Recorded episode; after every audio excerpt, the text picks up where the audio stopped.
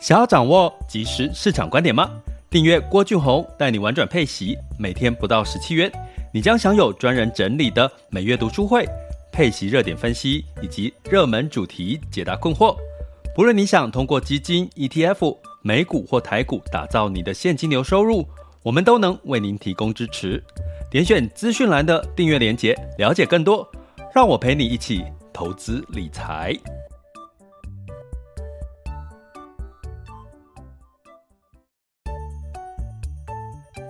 想要掌握即时市场观点吗？订阅郭俊宏带你玩转配息，每天不到十七元，你将享有专人整理的每月读书会、配息热点分析以及热门主题解答困惑。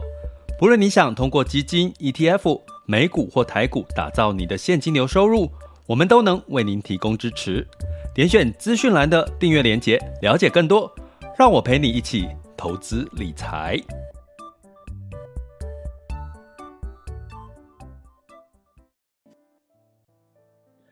亲爱的学员以及听友们，大家中午好、下午好、晚上好。今天来到二零二二年的五月五日，周四喽，又即将休息两天，进入母亲节。也先跟各位，如果我们的听友们呢有妈妈的，哎，跟你们说一声母亲节快乐哈。那这个今天呢，要跟各位来聊的是什么呢？当然，我们要聊的是。一个我自己也觉得蛮很值得跟大家分享的主题哈，就是二零二二年的巴菲特股东大会刚落幕哈，刚落幕呢，呃，这个股东大会呢，过去都是许多投资人的这个朝圣的一个活动。那在疫情期间呢，其实有这个两两年是做线上哈，那今年就回到了实体哈，就可以跟这个。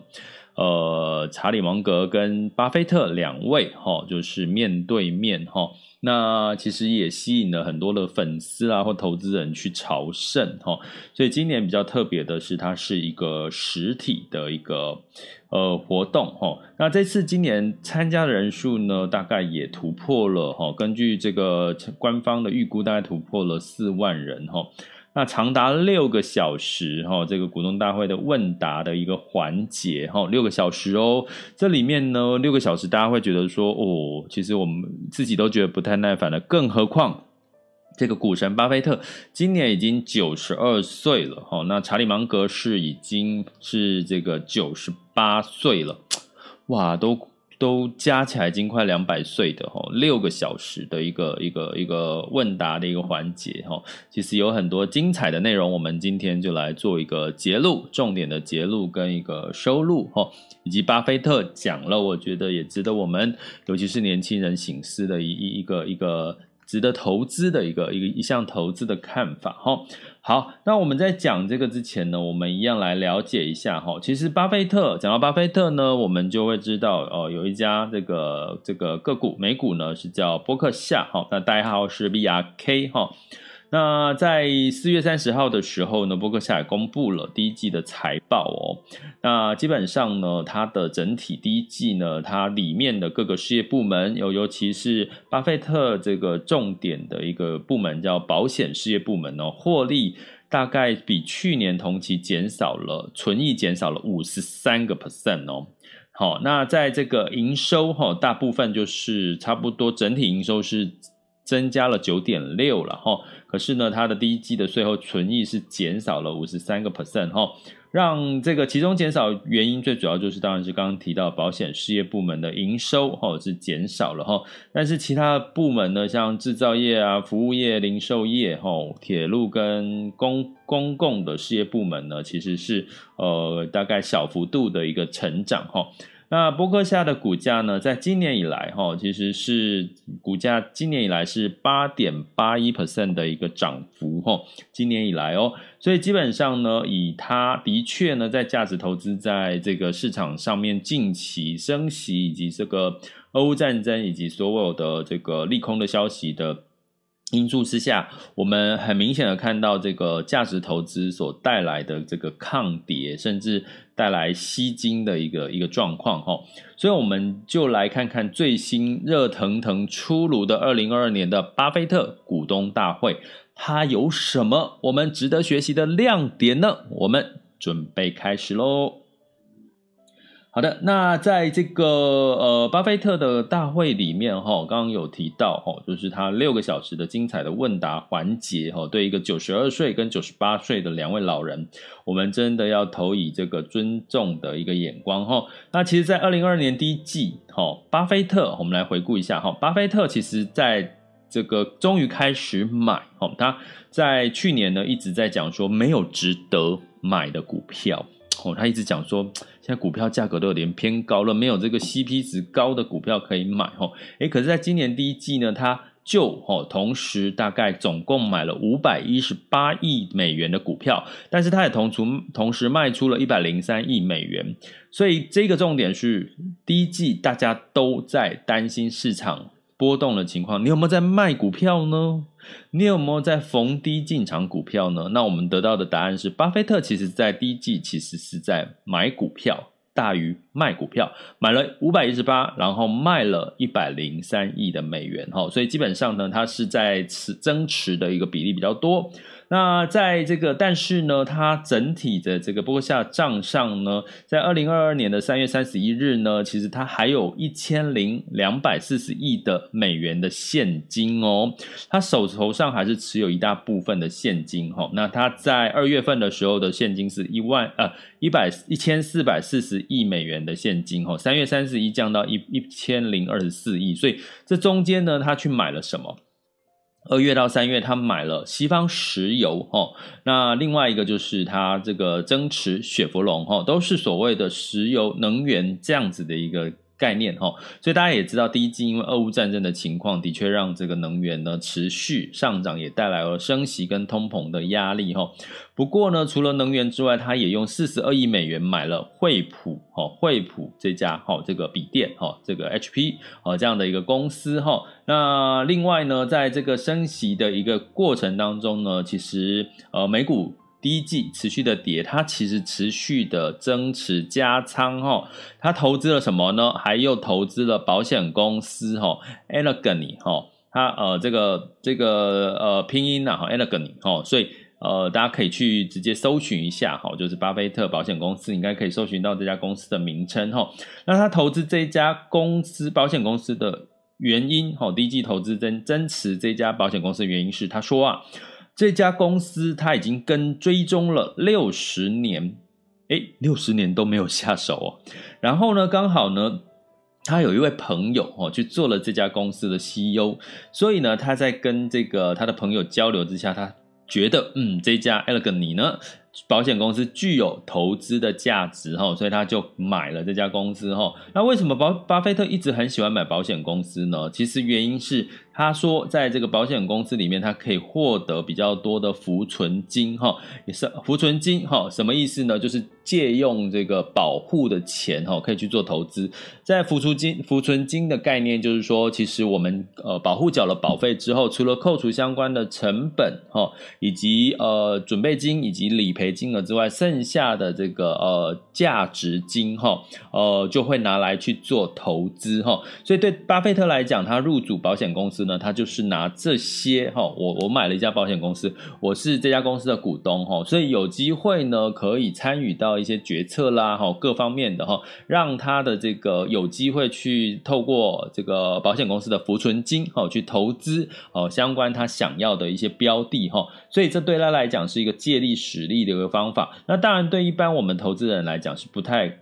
可能去做这样的事情，然后包含说，诶，他认识了这家保险公司的 CEO，然后就觉得这家公司，嗯，就值得投资，哈，诶，对我们来讲，好像你觉得我们可能要遇到一个 CEO 的几率不高，可是我相信大家有机会遇到是你，他可能在。初期在创业的过程，或者是你认识里面的一些所谓的管理阶层哈，你可以跟他们聊一聊。我觉得这也是投资里面一个很好的一个功课哈。你去跟这些哦，这个正在市场上面的这些管理阶层聊一聊，聊聊聊他们对未来的看法前景，你大概也可以知道你对这家你投资这家个股哈有没有信心哈。我觉得这是我们可以值得去参考的了哈。那当然，大部分的人可能接触不到这些比较。直直接是这个管理阶层也没有关系哈，我们就是多多做功课了哈。那基本上呢，在这个呃保险公司的投入以及能源公司的投入之后呢，哦，那其实呢，已经让这个呃。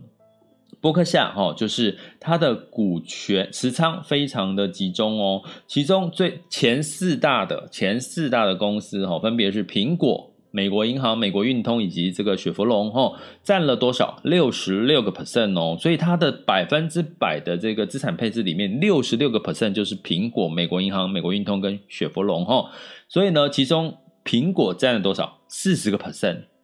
哦，如果你有长期听我们 Podcast，我们一直有提到，巴菲特现在爱的不是可口可乐，他最爱的是苹果。哦，那这个苹果四十 percent 的这个这个持仓呢，大概占了一千六百亿美元。哦，但是他买进苹果的成本大概是六百亿。哇！香不香？哈，它的市价市值现在已经六一千六百亿的苹果的市值了哈。可是它持有它买，它持续陆续的不断的买的时候，它的成本其实不到六百美元哈。可是大家知道，所以这中间差了一千亿美元的利润哈，这是它一个利润很高的一个公司哈。可是你知道吗？在当时他在买这个呃苹果的时候哈，呃，基本上很多人就认为巴菲特买苹果的价格太高了。有没有？这不就是我们通常会发生的事情？因为就，哎呀，这个股价好像有点偏高，哎，这股价会不会太高了？因为我们都是用过去历史的这个数据价格来去看它未来。可是股股股票有一个真正涨的原因是在涨未来，人家看到它的获利跟成长的前景，不是吗？好，所以巴菲特他认为啊，自己有把握的公司，当然就要怎么样加码重仓啊，这样才有机会获得最大的回报。注意哦，接下来这句话我觉得值得大家去深思哈。他说：“股票不在于你涨多少，而在于你买多少。”这句话太经典了，也送给各位哈。也就是说，如果你觉得你就看好一档股票，你非常有信心，重点是你有信心，而且你做过功课，研究过客观各方面的数据哈，研究过，你有信心的。可是你就是花个一万块、两万块、十万块来买。那就算你赚到了一倍两倍，那又如何呢？所以呢，股票不在乎你涨多少，而是在于当你相信、看准了，而且你有把握，你买了多少，你才有机会从里面赚到你认为值得的一个一个一个一个价值哈，一个整总体的一个价值哦。这个我觉得巴菲特他讲的非常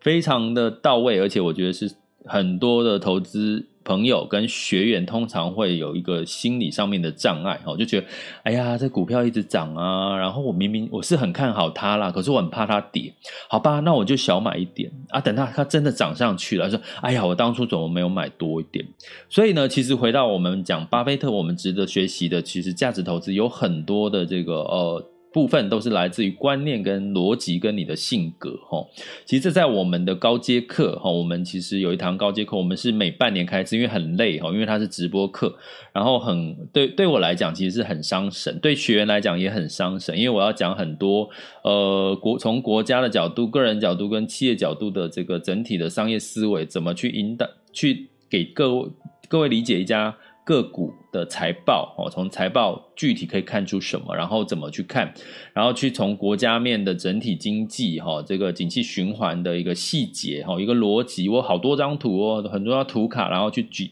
去解读哈，所以其实是很烧脑的一个课哈，所以我大概只能半年开一次，所以大家有兴趣的话，诶，六月也快到了。对耶，半年好快就到了哈，所以大家有兴趣我们的高阶课，请到我们的网校 school 点 happy to be rich dot com，或者呢相关的一些重点的提点哦，相关的一些技巧提点，我们也会在我们的订阅学习内容，也欢迎大家加入我们的订阅行列，点选我的 Mixer Bus 头像以及赞助方案和各个平台的这个订阅连接，点下去就可以呃看到我们订阅内容哈，欢迎大家加入我们的行列。好，所以呢，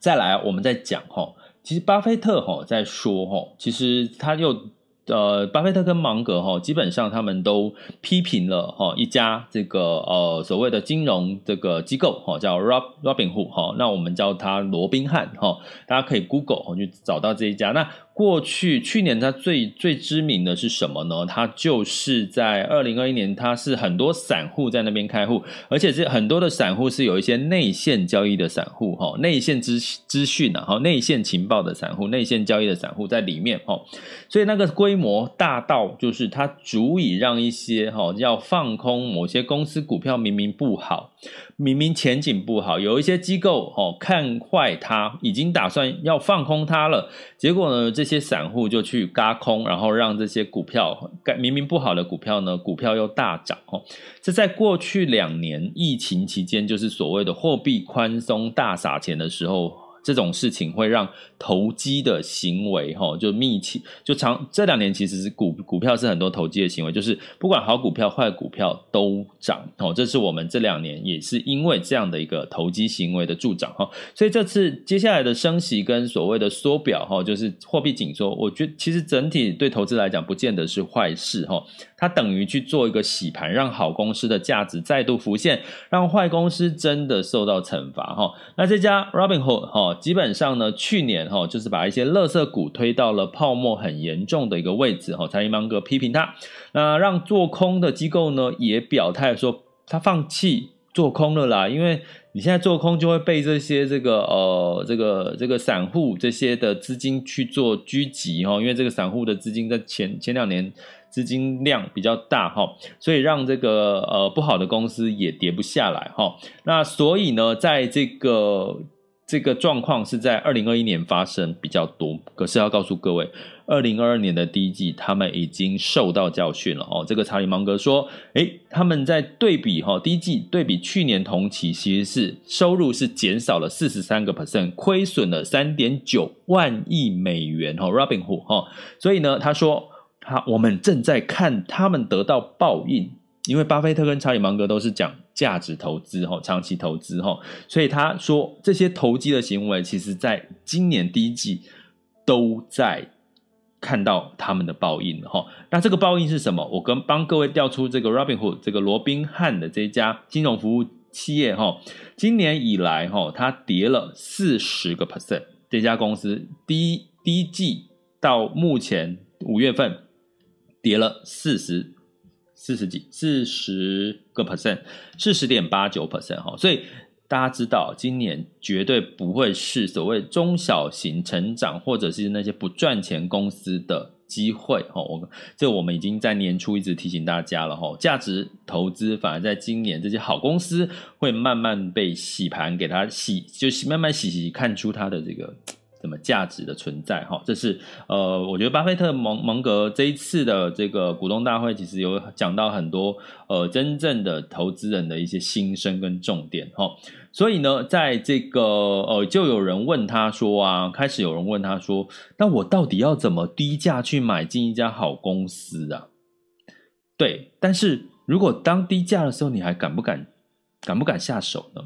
所以呢，当投资人就问说。每一次啊，你们的决策都抓到了时机点，而且抓得很好，是怎么抓到的？诶，这个时候巴菲特回答也很有趣哦。他说他从来没有搞清楚怎么样去确定市场的机会。他说啊，他永远不会揣测市场的时机。我们的股市怎么变化，我从来不知道怎么去揣测这个市场的时机。我们当中谁能够根据未来的市场决定买或卖呢？我们没有办法预测啊。哦，所以呢，他们唯一做的是什么？我们只是在觉得投资对象价格很便宜啊，我们就买了。他认为啊，巴菲特说这是小学四年级，小学四年级就能够明白的一个道理哈。但是那呃，像二零二二年，不过他也承认哈，二零二零年的时候，就是疫情刚爆发，美国出现暴跌，两周出现了熔四次的熔断哈。其实他波克夏。波克夏公司其实一度哈就是亏损了一千亿美元哈，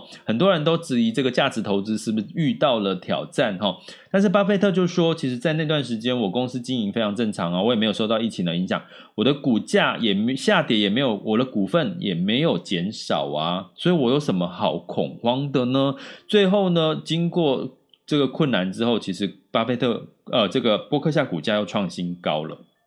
好，所以我们要跟各位讲的是什么？在价值投资里面很重要的一个关键，哈，就是我们过去都比较像是这种投机，想要追追高呃，想要这个买到最低点，卖到最高点。可是伯克巴菲特说，我从来不知道什么时候是最好的时机，而是他只知道我看到哪些股票真的相对便宜，吼，他就怎么样重仓去撒入，吼。所以基本上要跟各位讲的是说，呃，其实我们真的要开始去思考一下，你到底是要赚取短期的波动的，呃。波段的这个获利，还是你希望赚取像巴菲特这样一个长期的一个苹果给他的一个获利哦的一个成长的空间哈？那当然，在我们的这个频道，我们叫做这个以息养股哈，玩转配息，我们的核心资产就是所谓的这些。高息、高值利率的这些配息的标的，其实就是我们长期持有的一个概念哦。其实也类似这个价值投资长期持有概念。那我们的这个波段操作是在我们的配息的卫星的这个部位，我们再去做波段的操作哈，让我们可以兼具哦核心的投资价值。然后我们有一些我们看到的短期之内诶不错的话题或者方向，我们可以用短期的这个卫星资产的部分去做布局投资。其实呢，以这样的一个做法。也可以让你同时哈兼顾两个想法哈，那所以呢，这个巴菲特呢就又说了哈，其实啊，他们其实也认为，二零二零年他们也错过了。进场的时间点，因为他说，二零二二年、二零二零年吼，疫情爆发的时候，这个变化太快了，就是暴跌之后，很快的四月份呢就上涨了，因为美联储那个时候就是放水啦、量化宽松啦、零利率啊，然后让这个股价造成历史的新高，房价也创新高哈。所以呢，在这个一个情况，二零二零年他说那个实在太快了，他们如果他说回想到二零二零年呢，如果说美股下跌的时候的。时间可以长一点的话，他可可能就会陆续的买进一些这个有价值的股票。好，这是巴菲特在这个股东大会里面说的。其实，在二零二零年，他说他认为这个疫情刚发生那段时间他错过了。可是他说，其实错过原因是因为他那个时间太快了，就是反反弹，这个美国政府反应太快了，让这个市股市反弹的。呃，时间也很快，所以让他没有来不及去做好功课呢，股价就涨上来，就变贵了哈。所以这是巴菲特讲的一个很有趣的看法。他说，如果在时间再倒头来看，这个疫情如这个股市如果跌的久一点的话，他一定会进场买股票哈。就是在这个危机入市这件事情，还是他的一个核心的价值哈。所以呢，在这种种的事情里面哈，他后续下一段他要提到说，比特币啊。巴，大家知道，巴菲特其实是不认同比特币的哈。那他在这个股东大会的现场哈，有人问到他这个比特币的时候，他现场秀出了一张旧的二十块美元的钞票，他说。这就是美国政府说可以在美国进行交易的法定货币啦，这才是真正的实实在在的货币啦。虽然呢，它现在购买力的价值是在下降啊，因为通膨啦，哈，纸钞一直在下降，因为美国哈美联储一直在印钱呢，哈，只有这一张才可以支付账单呐，哈。那查理芒格也说，年轻人哈不要去投资比特币啦，哈，特别不要用自己辛苦赚的钱去买数字货币，哈。那当然，这是他们的看法哈，九十二岁的一个看法哈。但但是呢，这是呃，就就是他们认为这，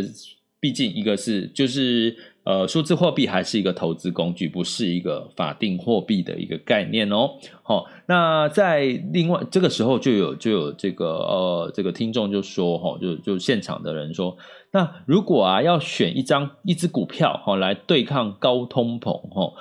请问一下，巴菲特股神巴菲特，你会选什么？诶，这次巴菲特没有直接回答，因为过去都有人问这样的问题。过去他会说，你就投资 S M P 五百就好了，哦，他会这样说。哦，可是诶，他这次没有说哦。巴菲特这次说的是什么？你这你能够做最好的事，就是在某一件你有兴趣、你有专精的事情上面做得特别好。所以，最好的投资就是投资自己做。自己擅长的事情，那么你就不用担心你的钱因为高通膨而贬值了。这句话应该有听过了哈，应该在常常在很多不同的一个地方或场景听过哈。我觉得在这个时候提这件事情呢，我觉得更有它的深度的一个意义哈。也就是说，其实呢，你与其哈积极应去追求哈，去追求不呃哦，这有一段话，我觉得我跟大家分享，就是说，你想想看，就是你够聪明，在座的各位其实你们都够聪明，可是你够聪明，所以就算你不喜欢的事情，没有兴趣的事情，你也都可以做得很好，对不对？你在工作上，你在公司，你很引以为傲，就是说公司交办给你的事情，不管是有没有挑战性，是不是你喜欢的，或者是你没有兴趣的，你都可以做得很好，因为你够聪明。可是你不要以，以此为傲，好不好？因为你够聪明啊，这些不喜欢的事情，其实是在消耗你的能量啊。所以巴菲特说，最好的一项投资是投资自己，做自己最擅长的事情，做对社会有用的人，你就不用担心你的钱因为高通胀而贬值了。这件事情呢，我非常认同，因为我现在，我我最近在接受一些媒体的采访或在演讲的时候。我最后都会提一件事情：人生，我的葡萄串领息法。如果大家有兴趣，可以看我的书，叫《投资赢家领息创富术》。我有提到葡萄串领息法。我说，人生应该倒着活，你应该越到年纪越大的时候，你要做减法，把一些你不不爱的、不喜欢的、不需要的包袱，全部都把它抛弃，专注在你值得、你喜欢、值得你有兴趣去投入。学习投资的这些事情，你会发现那个能量，你会发现你获得的收获远远大过于你一直在勉强自己做一些你不爱的事情。可是它可能会带给你报酬，可是这个报酬，相信我，绝对不会远远低于你一直去努力的去经营你有兴趣的事情所给你的报酬。哈，那我现在。做的就是我最有最喜欢、很爱的、有兴趣的事情，就是呃录 Podcast，然后把我认为对的事情、看到的一些机会、风险，透过 Podcast，透过我们的订阅的这个学习主题去呃跟这个我们的学员呢、我们听友们做分享哈。那一直做一直做，其实昨天我跟媒体聊到，他说我这样做多久？我说呃一年多，快两年了耶！我做一年多，快两年了。我有没有中断？没有，我坚持下去，因为它是一个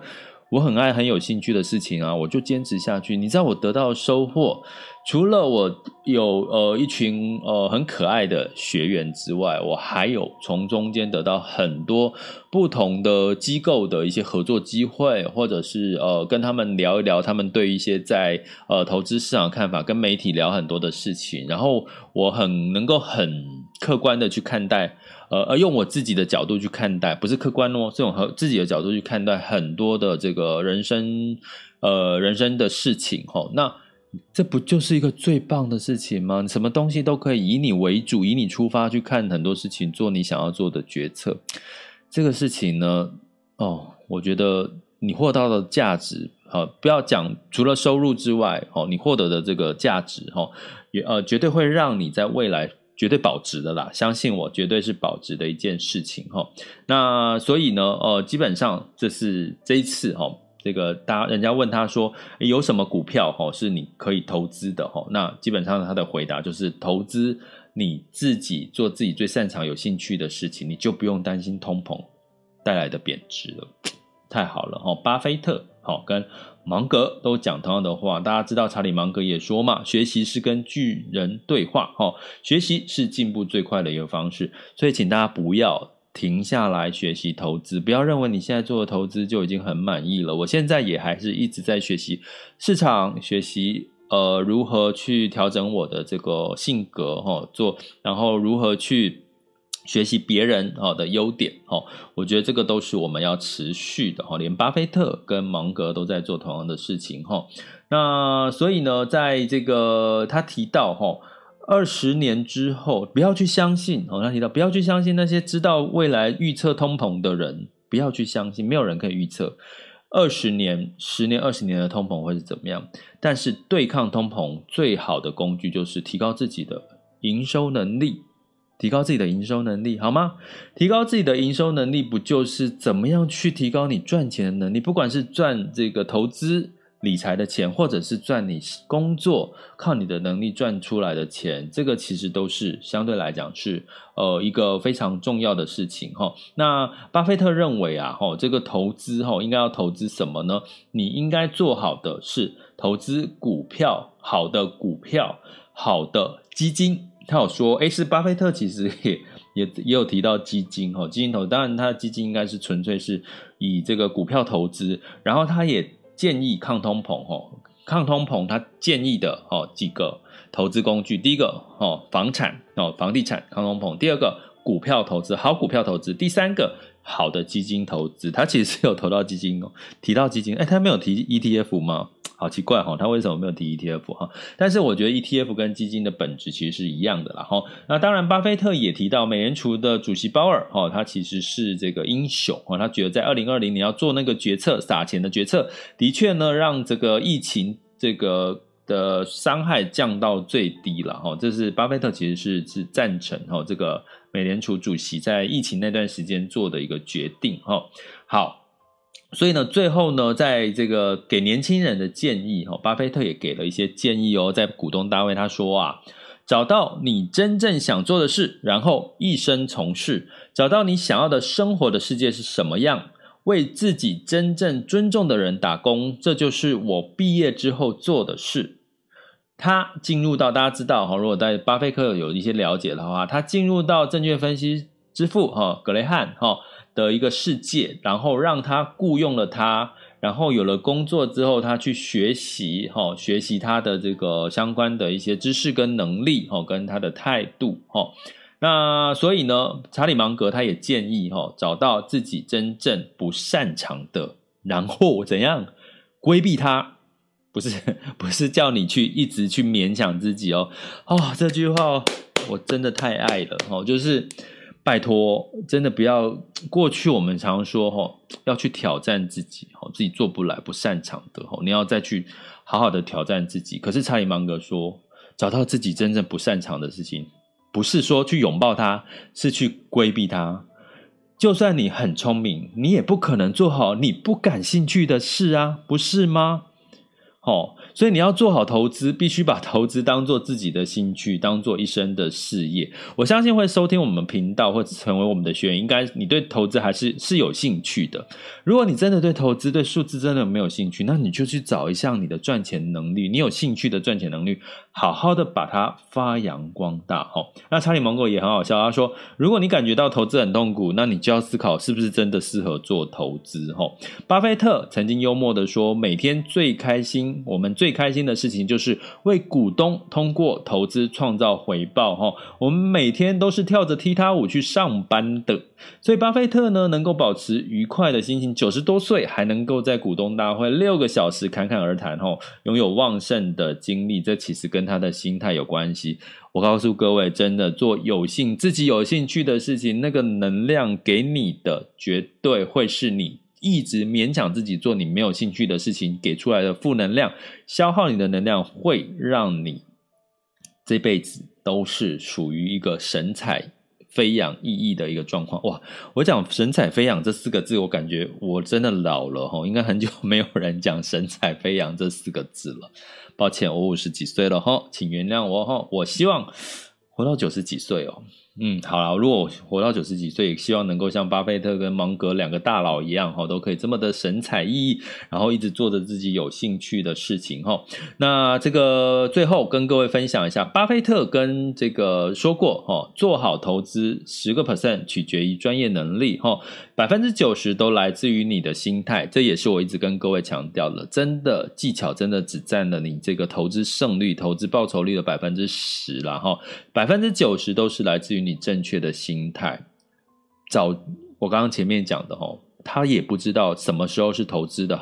市场的好时机，他只知道去找到一些所谓的这个呃好价钱哦，这个有价值的这个呃 CP 值高的一些好股票，哎，找到找到了这些好股票，然后就去投入哦。那哪些是好公司？其实大家他认为哦，大家都知道的。其实哪些是好公司，大家都知道。苹果大家知道，台积电大家也知道。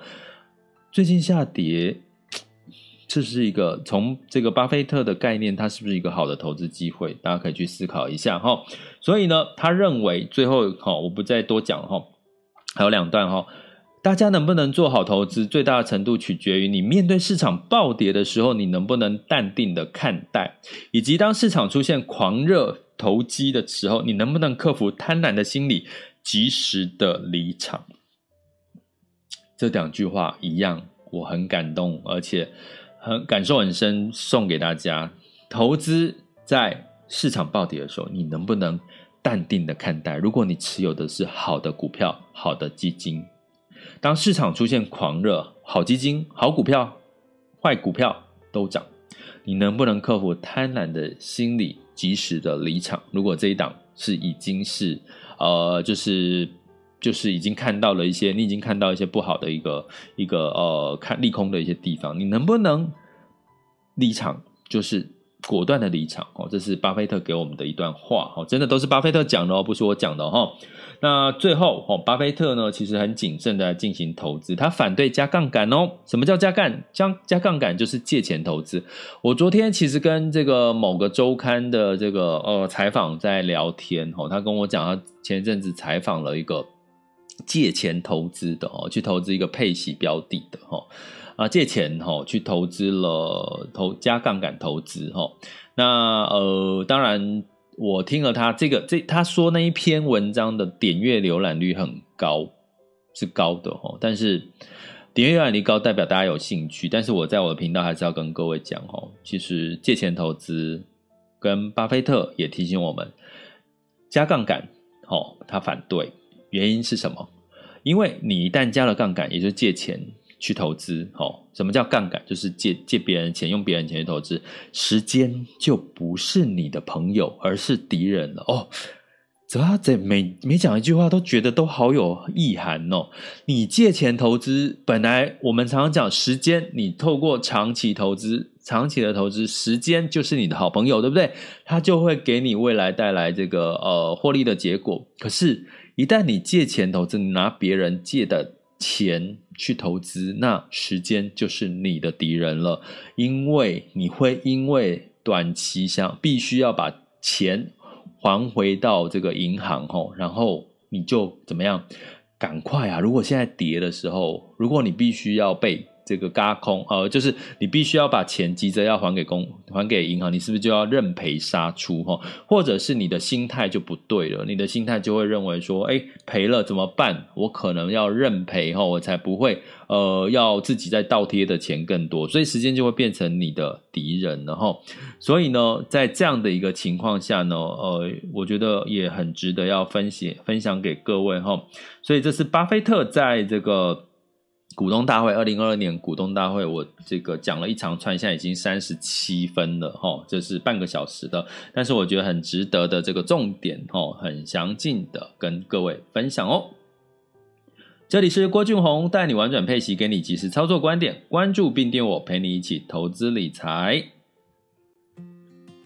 好的，那我们接下来快速的来看一下二零二二年的五月五日全球市场盘势轻松聊。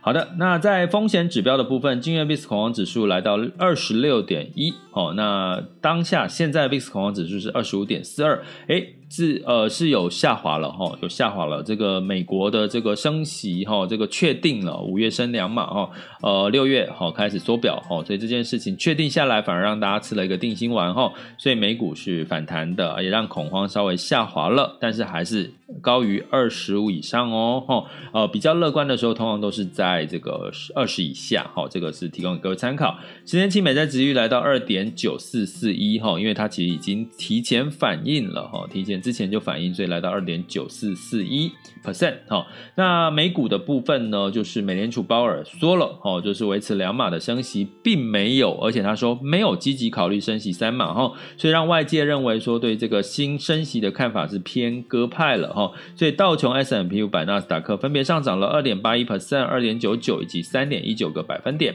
黑城半导体上涨了三点九个百分点。哦，那欧股呢提前开盘嘛，哦，所以在这个联准会决策之前呢，哦，就有一些担心跟不安呢，呃，再加上没有比较亮眼的财报，所以这个欧股呢普遍是下跌的。泛欧六百下跌一点零八 percent，德法英分别下跌零点四九跟一点二四跟零点九个百分点。那在雅股的部分，哈，在这个 A 股，哈，持续的一个这个休市，哈，今天才开盘，哈，周周四才开盘，哈。那日经，啊，日本也休市，哈。这个台湾加权指数在昨天的时候是上涨零点四一 percent，哈。周三，呃，这个港股是下跌。那我们来看一下目前最新的这个，呃，这个数据，哈。